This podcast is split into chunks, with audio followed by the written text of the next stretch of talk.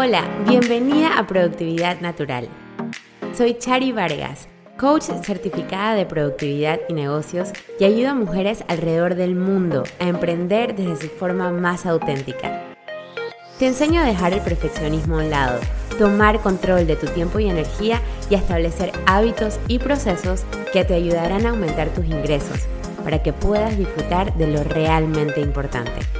En este podcast encontrarás herramientas tangibles para tomar acción y empezar a hacer más con menos.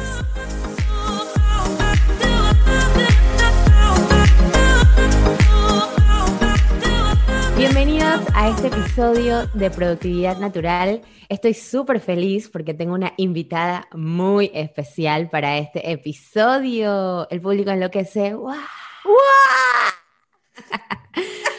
Hoy nos acompaña Marianne de Soy Tutora porque vamos a hablar de un tema muy importante para las mamás, las que quieren ser mamás, las tías, las abuelitas y también para los papás, porque la familia juega un rol muy importante en tu emprendimiento y sobre todo en tu productividad, en saber si vas a poder utilizar esas horas que has destinado para tu negocio de forma productiva o no.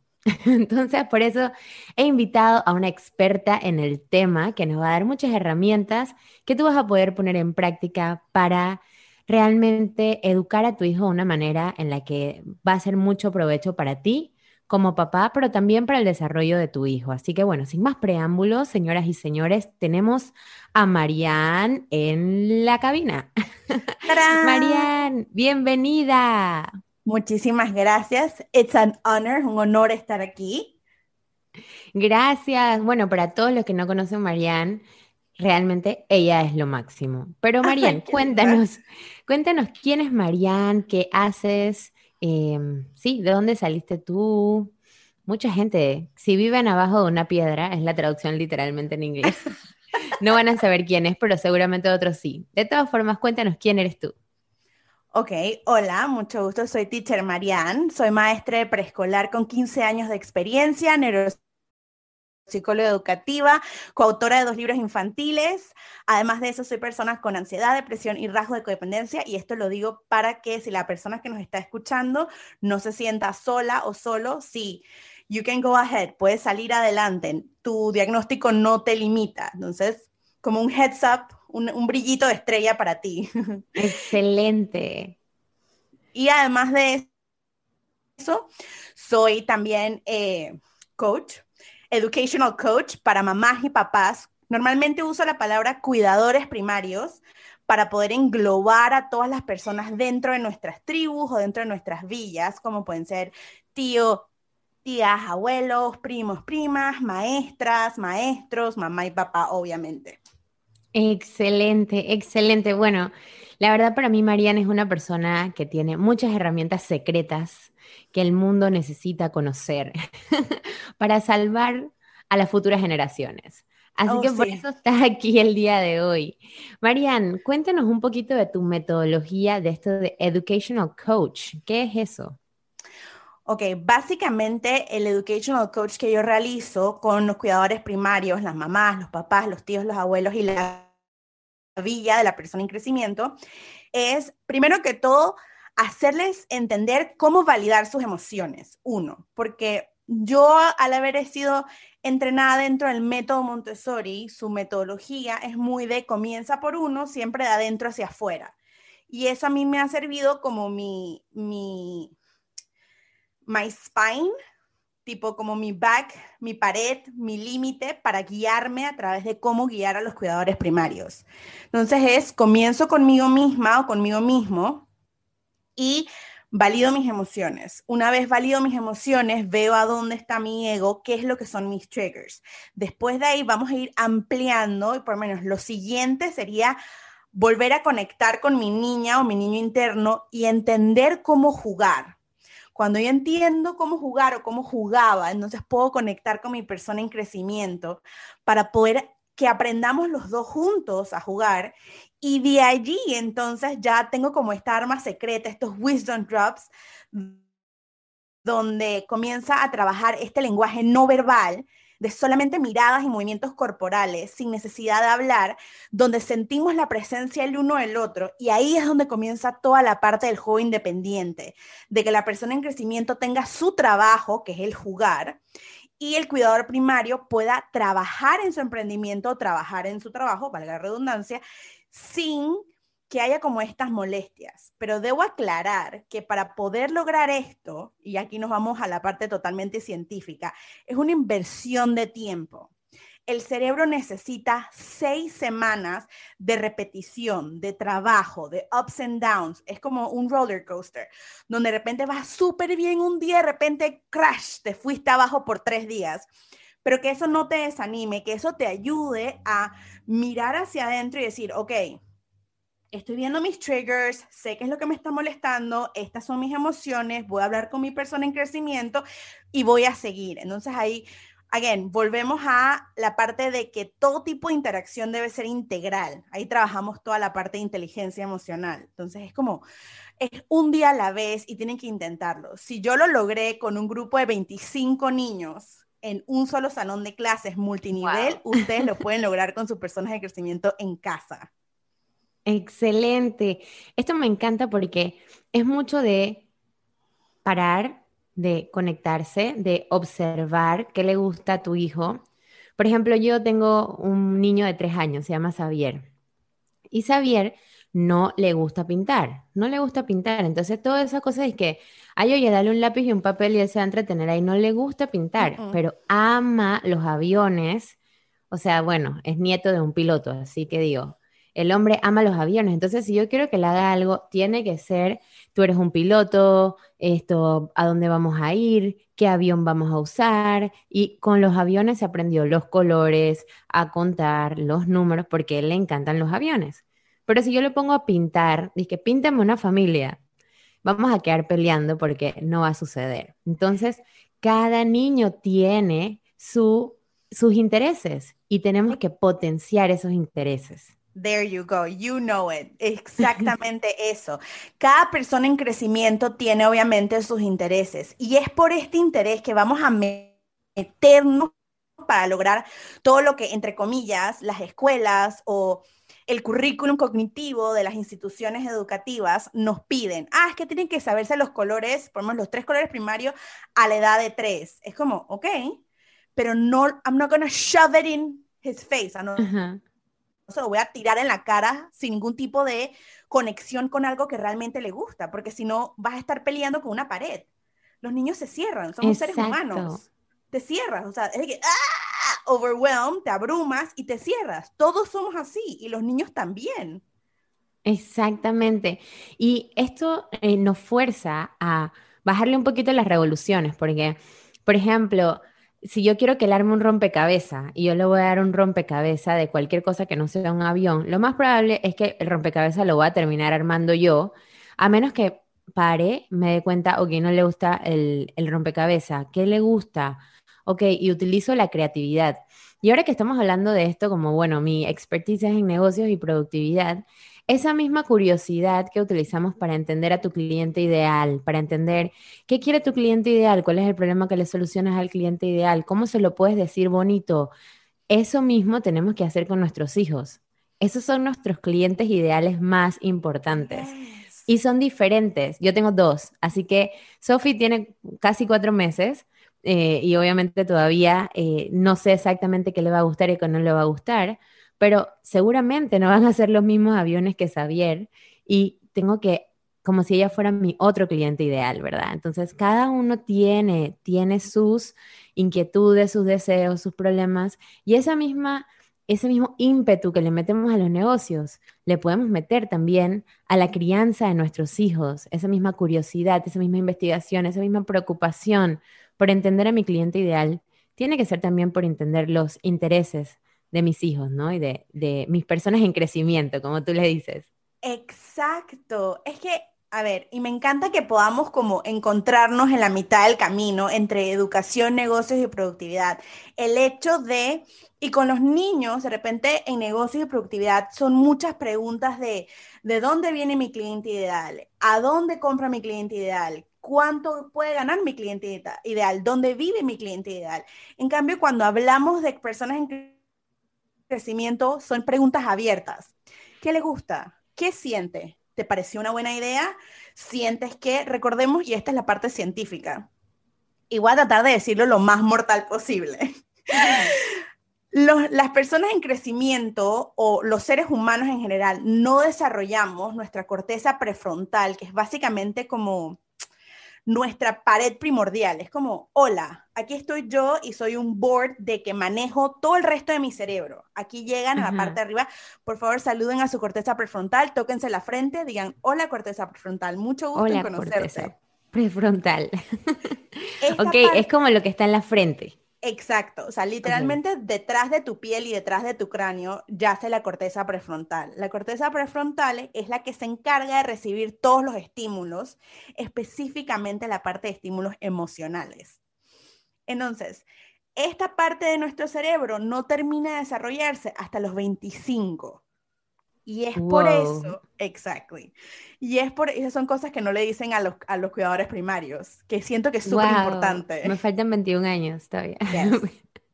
o sea, no a mí, a Xavier. y, y bastantes más para Sofía. Ok, ajá. Entonces, ¿qué pasó con esa parte que no se ha desarrollado todavía? Nosotras y nosotros como adultos ejercemos el trabajo de la corteza prefrontal para nuestras personas en crecimiento. Es por eso que yo le digo a la gran cantidad de cuidadores primarios con los que trabajo es, ese tantrum no es contigo, ese tantrum es simplemente ella o él tratando de sentir las emociones con un reflejo en su cuerpo. Pero tú como oh. corteza prefrontal externa, Tú lo que tienes que hacer es respirar, calmar, preguntar y contener. Y eso se puede repetir y puedes hacer el orden dependiendo de tu persona en crecimiento. Puede ser que la persona en crecimiento tuya prefiera primero contener y después respirar y después un poco más de contención y después una pregunta y después ya nos calmamos. Wow, y cuando dices contener es como abrazar. Exacto, ya sea un abrazo, nos sentamos en la hamaca, nos mecemos, algo de contacto físico. Contener es todo ah. acerca de tener este contacto físico y no restringir, pero sentir como un apapacho. Eso ayuda mucho a nivel corporal para calmar los tantrums una vez. Ellos sueltan todo, ellos buscan algún tipo de apapacho, de cariño, de contención porque están cansados y están cansadas. Obviamente, un tantrum no es nada fácil para un cerebro de una persona en crecimiento. Entonces, contención es muy importante. Estos abrazos fuertes, tipos de oso. Muchas veces las personas en crecimiento comienzan como a temblar cuando están en medio tantrum. Lo que requieren en ese momento es nada más como un apretujo para sentirse seguros. Claro, y muchas veces lo saben, porque hay veces que Xavier, honestamente, ya cuando va siendo la hora de la siesta, se nos sube la intensidad de la cosa. Y entonces, si tú estás ocupado o no, no sabes identificar que Xavier a esa hora, pues es la hora crítica. Eh, y llena mi, hay veces que tengo muchas cosas que hacer y entonces, nada, el man le entra la locura y él mismo me dice, abrázame, abrázame, abrázame. Entonces, obviamente, pues ellos también saben lo que necesitan y muchas veces te lo están diciendo, pero estamos tan ocupados haciendo cualquier otra cosa que a veces no escuchamos. O sea, yo siento que los niños son tan sabios y tienen un corazón tan puro que solamente hay que parar y mirar, y mirar, poner el celular en otro lugar y simple y sencillamente parar y mirarlos. O sea, es, es realmente mágico el momento en el que aprendemos a controlar el impulso del teléfono y a valorar el tiempo con nuestros hijos. De hecho, para el próximo año, 2021, yo me puse la gran meta que solamente voy a trabajar cuatro días porque quiero pasar más tiempo creando recuerdos y menos tiempo en la, computadora. Así que invito a todas las emprendedoras que tienen esa flexibilidad de tiempo que, que se organicen realmente porque son momentos que no van a regresar y que tienen un impacto muy, muy grande en la seguridad, en la autoestima de los hijos. Entonces, Marian, cuéntame sobre cómo le puedo enseñar a un niño a que trabaje, a.k.a. también conocido como juegue solo. Así yo también puedo trabajar y utilizar el tiempo que yo he destinado. Sabes que yo soy súper productiva. Yo digo, ok, voy a trabajar cuatro horas al día y son cuatro horas que tienen que darme para marketing, llamadas, edición, coaching y todo. Entonces, ¿cómo puedo enseñarle a mi hijo a que juegue solo? Ok, primero tenemos que entender cómo jugar y en qué etapa del desarrollo está esta persona en crecimiento. Recordemos, y te pongo un ejemplo sencillo, cuando cumplen los dos años, uno de los juegos favoritos de las personas en crecimiento es tirar las cosas buscando reacciones. Eso es ah. ¿qué? The best game ever. Es el mejor juego del mundo, tirar cosas y buscar reacciones. Recordemos también que en los dos años comienza a haber un cambio de ropa de la neurona porque le queda apretada la ropita que usó desde los cero hasta los dos y hay un cambio químico en el cerebro y por eso es que los tantrums comienzan a aumentar a partir de los dos años. Heads up. Oh. ¿Ven por qué es importante la ciencia? O ah. sea, pero y también a los tres, porque acabamos de cumplir tres años y se han aumentado los tantrums considerablemente. Claro, pero ahí tenemos que siempre mantener en cuenta este arco iris de seis meses antes, seis meses después, que es súper importante para todo ser humano. ¿Por qué? Porque, mm. por ejemplo, Xavier puede tener características de repente de lenguaje mucho eh, más avanzadas. Supongamos que tiene tres años y tiene características de lenguaje de tres años y cuatro meses. Eso sigue siendo apropiado para la edad. Pero comienza a tener tantrums que siguen siendo apropiados porque es para un niño de tres años o dos años y once meses. Sigue siendo apropiado para la edad. Entonces, siempre tener como este arco iris de posibilidades que nos brindan a nosotras y a nosotros ese como puntito de compasión, como decir, que, ok, no, no, está bien, está bien, todavía está balanceándose aquí. Ok. también es importante eh, entender dónde están, por ejemplo, los dos años comenzamos a tirar cosas y a reaccionar.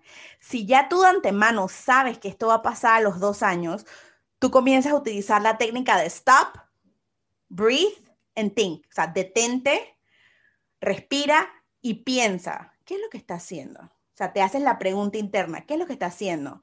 Y uno lo puede notar en su lenguaje no verbal porque son son súper transparentes. O sea, las personas en crecimiento son increíblemente transparentes y te ponen estos ojos como, esperando una respuesta. Entonces, ya como tú sabes, tú le dices, mm, yo creo que esa no fue una buena decisión. Lo voy a recoger ahora, pero el próximo lo recoges tú. Aquí hay todo un tema de responsabilidad. Oh. Ve como todo. ¿Y qué pasa si en el próximo no lo quiere recoger? Entonces tú le dices, mm, esa no fue una buena decisión. Tienes que recogerlo. Te decir, no, ojo, su palabra favorita los dos años normalmente dentro de eh, la población de dos años es no, es su palabra favorita. Sí, es totalmente cierto, lo valido. ¿Verdad? Entonces tú le dices, bueno, ¿sabes qué? Te voy a ayudar, te lo voy a recoger ahora. Lo tira una vez más, le dices, no, lo siento, súper calmada, súper calmado, no, lo siento, no fue una buena decisión. Y le quitas la atención. Obviamente no te vas a ir del lugar, pero tu energía y tu atención ya no va a ser hacia esa persona en crecimiento. Le vas a decir, lo siento, no. Y ya, sea que te giras o le dices no en ese momento y lo dejas hacer. Pueden haber dos opciones. Puede haber una reacción positiva de, ah, ok, ups, ups, I did it again, lo voy a recoger y lo voy a poner en su lugar.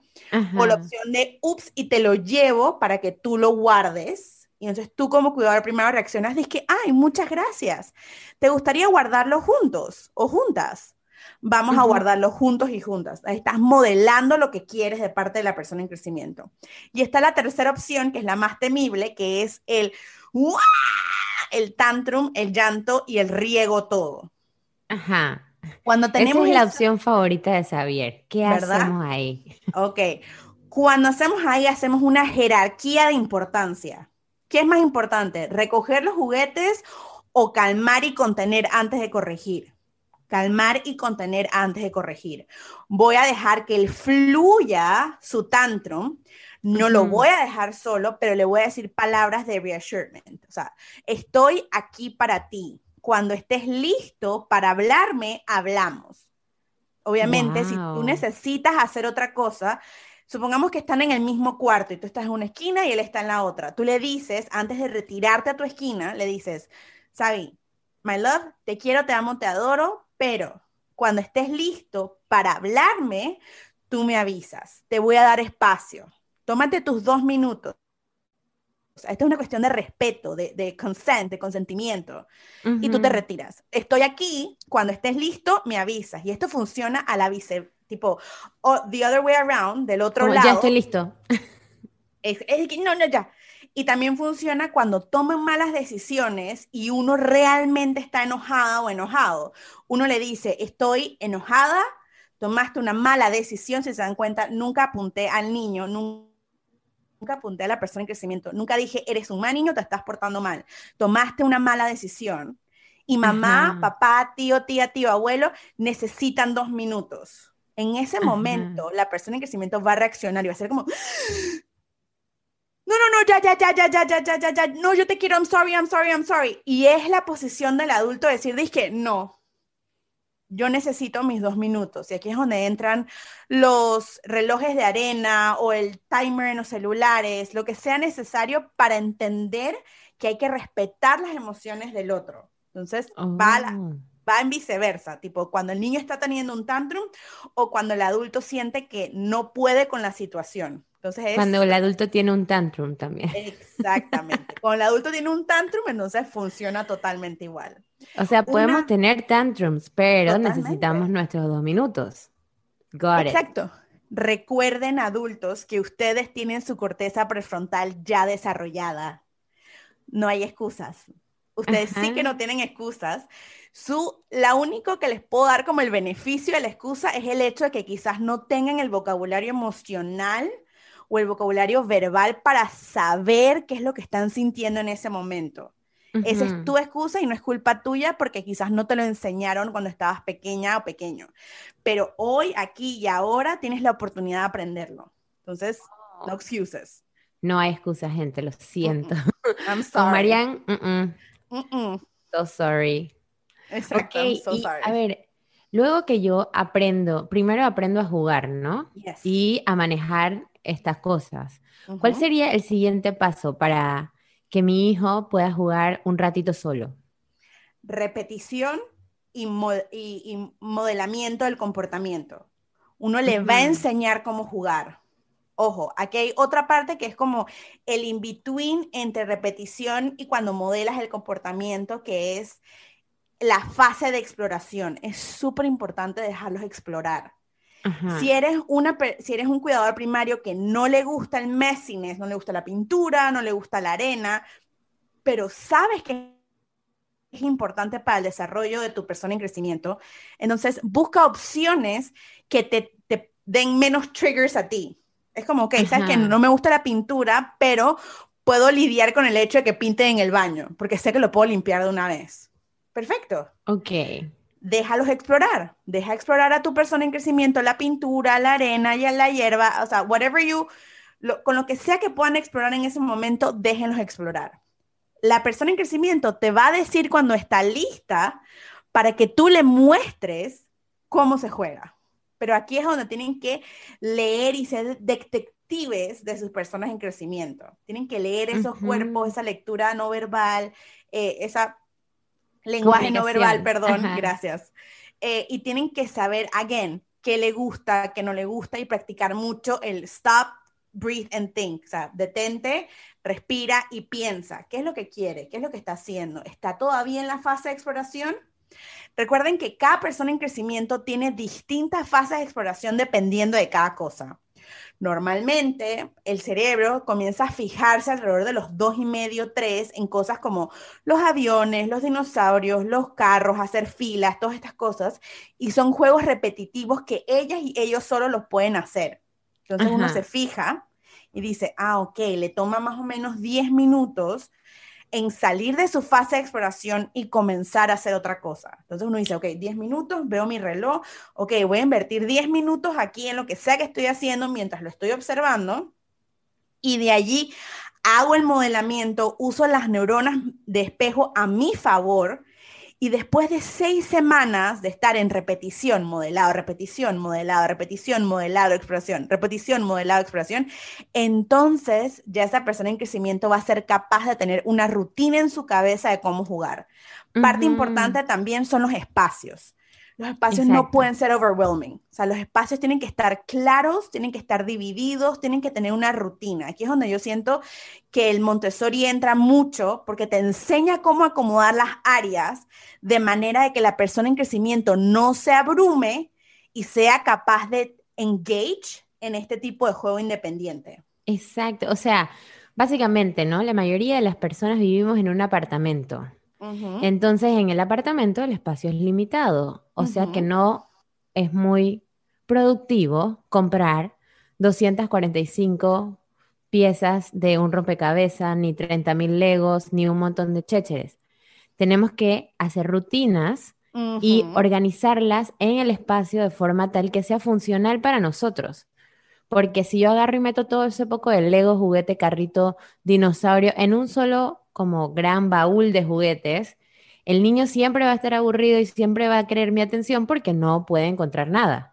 Y porque todo está ahí metido y él va a decir, quiero otra cosa, porque no encuentro. Exacto. Entonces, eh, ¿cómo nos recomiendas organizar las cosas? Eh, yo me encanta organizar, me encanta poner las cosas en cajitas y tal, pero, ¿qué, otros tips o, qué cosas tú nos puedes sugerir para organizar, digamos, un, cuarto pequeño del niño que probablemente la mamá también trabaja ahí? Entonces todo está mezclado, pero ¿cómo lo dividimos? Ok. Yo diría que las tres partes importantes de un espacio para una persona en crecimiento, para lograr ese juego independiente, es tener un área de libros con una cantidad de libros limitada, no más de cinco. Ok. No más de cinco. Un, lo que se conoce como un reading corner o una esquinita para leer. Es algo que tiene como Como cozy. Ajá, super cozy, almohadas, mantitas, peluches, algo como, mm, como yummy, porque tú, exacto. exacto, sabes, si tú, te sientes ahí como, oh my God, voy a tomar un descansito aquí mientras leo. Así como nosotros los adultos soñamos. Como un señor ahí. Exactamente, exacto. De allí tener eh, ya sean repisas o muebles donde ellos puedan poner, y aquí es donde yo siempre digo que el Montessori y la parte de las bandejas Montessori son súper útiles, porque vas a poner entre cuatro y cinco bandejas o cinco trays y los vas a poner en estas repisas y vas a tener máximo seis juegos allí, pero esos juegos tienen una intención. Estos juegos son tipo si me gustan los aviones, perfecto. Voy a, entonces a contar cuántos aviones y pongo el símbolo numérico y pongo la cantidad de aviones nada más. Recordemos que cuando son niños siempre se presenta uno, dos y tres primero. Presento uno sin el símbolo numérico, solamente la cantidad. Uno, aquí es donde ponemos stickers en los papeles. Es como, mira, vas a poner este avión aquí, uno. Ah, mira, esto es uno. Y así va sucesivamente aumentando la cantidad de números. Cuando ya llegas al 3 y ellos de una vez ven tres aviones y ellos te dicen, ah, ese, hay, tres aviones, entonces puedes introducir los símbolos numéricos. Por ejemplo. Ah, ok. De allí, algo que a mí me encanta mucho es el practical life. Cosas como hacer pouring y transferring con agua Obviamente no vamos a comenzar con agua porque necesitamos primero experimentar y presentar y todas estas cosas. Comenzamos con pompones, con bolitas, con mini legos, con cosas. Con vertir y sacar, no sé cómo. Exacto. Vertir y transferir. Ajá. Siempre manteniendo la seguridad de que los objetos sean más grandes que tu codo. Pro tip de teacher. Los objetos siempre deben ser más grandes que tu codo para evitar cualquier tipo de choking hazard. Ok. Siempre. Oh, Una vez tienes esos allí, entonces vas a tener un basket con cosas populares que les gusten. Te das cuenta, tienes el sector de libros, el sector de trabajo, el sector de popular. a medida que van creciendo, entonces podemos introducir de repente una mesita. Pero antes de los cinco años, la mesita no es necesaria es mejor que mm. trabajen en el piso, es mejor que inclusive hagan scribblings o rayones utilizando sus antebrazos, perdón, sus antebrazos para poder trabajar la fuerza de los hombros y su espalda para en preparación a todo el proceso de escritura, que es súper importante también. O sea, básicamente acostados boca abajo, sobre el antebrazo y escribiendo ahí y ahí van a fortalecer todo el área de la espalda que te va a permitir tener una buena postura cuando escribes y entonces poder pasar más tiempo sentado, porque muchos niños no pasan tiempo sentado y están inquietos porque no tienen la fuerza para sostener su torso. Y estamos así Exacto, ahí está, lo captaste full.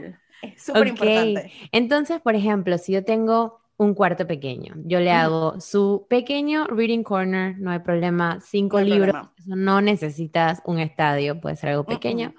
Pongo al lado algo donde puedan trabajar o jugar y es muy importante, mamás, que cuando ustedes planifiquen su semana, también planifiquen la semana de sus hijos. Por ejemplo, planifiques, ok, esta semana vamos a hablar de dinosaurios. A mi hijo le encantan los aviones y los dinosaurios. Entonces, hace poco le compré unos libros de Tricerato y de no sé qué otro, tiene como cinco tipos de dinosaurios. Ahorita vamos con el de Tricerato. Entonces, esta semana ha sido full de tricerato y ya hemos aprendido que los triceratos comían vegetales, eh, perdón, eh, plantas, eran herbívoros. Entonces, hay que también meter el tema de las plantas, ¿no? Así que toda la semana está planificada por el bendito tricerato este, que me está funcionando súper bien y al hombre le encantan los triceratos. Y luego las cosas populares son sus dinosaurios con los cuales juega y tal. Y eso literalmente es un espacito pequeño que él se entretiene ahí gran parte del tiempo y de una manera muy interesante porque también me permite a mí sentir que le estoy enseñando algo. No estoy simplemente como dándole la tablet o, o, simplemente manteniéndolo ahí como entretenido con otras cosas. Yo quiero que aprenda, porque ese es su trabajo, ¿no? Aprender. Entonces es súper sencillo, solamente es cuestión de observar y ordenar los espacios. Súper bien. Hacer el prep, exacto. Exacto, y mantenerlo por seis semanas, como tú nos estabas comentando, que toma un tiempo, pues el cerebro es plástico, es plasticidad, ¿no? La neuroplasticidad. Neuroplasticidad, no es plástico específicamente, pero you got it, you got it, ¿sabes? es moldeable. Totalmente. y pues eh, toma un tiempo hacer ese, ese, ese nuevo, esas nuevas conexiones neuronales ahí dentro del cerebro. Esa nueva ruta, exacto. Exacto. Marian, cuéntanos un poquito sobre tu trabajo, cómo podemos adquirir tus servicios de Educational Coach, eh, qué programas tienes y dónde sería el mejor lugar para encontrarte. Bueno, me pueden encontrar en Instagram como arroba soy tutora, me pueden encontrar en YouTube como arroba soy tutora, donde tengo muchos videos, tanto de cuentos como de ayuda básica, tipo trabajos de motora fina, trabajos de motora gruesa, cómo trabajar la parte de electroescritura más allá de la motora fina, sino que también es eh, toda la musculatura de la parte de arriba del tronco. Y próximamente voy a estar entrenando un podcast llamado Tertulias Educativas, donde hablo con distintos expertos de distintos campos, no solamente de su campo, sino hablamos cómo su campo impacta la educación, su experiencia educativa y cómo la única manera de lograr un cambio en la educación es hacerlo a través de un enfoque integral, un enfoque donde la educación sea para la vida, que no sea tipo, ay, solamente saca cinco o esto, y cuando llegas a la universidad es de que, ah, estoy perdida, no sé cómo hacer mis finanzas, me estoy gastando toda la plata, sino es entender que la educación debe ser para la vida a través de las competencias de las personas en crecimiento. Si eres bueno en tenis, no te voy a comprar un tutor en matemáticas, te voy a comprar un coach en tenis, porque es lo que te Exacto. gusta. Parte de eso. Y también, obviamente, en enero tengo el super mega recontraestreno de un programa de Educational Coaching para cuidadores primarios. Puede ser maestra, puede ser tío, puede ser tía, madrina, padrino, mamás, papás, quien quiera puede venir. Son ocho semanas donde vamos a trabajar en ocho puntos básicos, desde mindfulness, inteligencia emocional, cómo manejar tantrums, cómo arreglar tu espacio, cómo aprender a jugar con tus personas en crecimiento y las sesiones de coaching van a ser one-on-one, o sea que van a ser totalmente personalizadas para ti y tu familia. O sea, tienes a Teacher Marianne en tu corner de cheerleader, que sí, vamos, bien, woohoo, let's go. Vamos, tú puedes. sí. Súper, excelente. Así que bueno, todo el mundo que quedó picado y que quiere implementar estas cosas en su casa, ya saben que Marianne va a estar sacando, ¿cómo es que se llama tu programa de ocho semanas? Se llama, por ahora el nombre es Universidad para Padres. Wow, vamos a la uni. Sí, porfis. Quiero que se lo tomen en serio y quiero que, así como yo le inculco a mis estudiantes el amor por aprender, inculcarles a ustedes como cuidadores primarios el amor por aprender acerca de sus personas en crecimiento y que tengan todas las herramientas posibles para ser cuidadores primarios auténticos, imperfectos, vulnerables, humanos, pero sobre todo amorosos. Excelente, wow, qué misión tan bonita. Y la verdad estoy segura que eso no va a impactar la vida de, un niño solamente en la edad de los tantrums, sino que va a ser una educación súper integral para toda tu vida. Y yo considero que no hay mejor inversión que en la educación, en el bienestar de tu familia y en todas estas herramientas que te van a poder ayudar a hacer las cosas de repente un poquito mejor, ¿no? Siempre, siempre conversando con mi mamá, que es terapeuta ocupacional, ella siempre me dice, wow, es que ahora hay tantas herramientas en mis tiempos, uno no sabía nada de eso y no tenías a quién preguntarle tampoco. Así que ahora aprovechemos esas herramientas que tenemos a Marianne de Soy Tutora, disponible para todos ustedes y espero que este podcast les haya servido de mucho para que la educación en el hogar, la organización, los ayude a que sea un ambiente armónico para poder dedicar tiempo a los negocios y también a la familia. Belleza. María, muchísimas gracias por tu tiempo, por estar aquí. Eh, te queremos un montón. Estamos deseosos de seguir. gracias. De seguir eh, aprendiendo de ti. Y bueno, gente, si les gustó este episodio, compártanlo compárteselo a tu amiga que tiene hijos, que está embarazada, a tu tía, a tu amiga maestra, al papá, a todo el mundo, porque mientras más personas sepan de todo lo que estamos haciendo aquí en productividad natural y todo lo que está haciendo Marianne en Soy Tutora, vamos a ser muchos más amigos disfrutando de todo esto que estamos preparando para ustedes. Este fue un episodio más de Productividad Natural. Muchísimas gracias por estar aquí. Sígueme en mis redes sociales como arroba charivargas y sigamos la conversación. Cuéntame qué te pareció este episodio, qué preguntas tienes y qué más te gustaría aprender sobre productividad y negocios. Mientras tanto, hasta la próxima.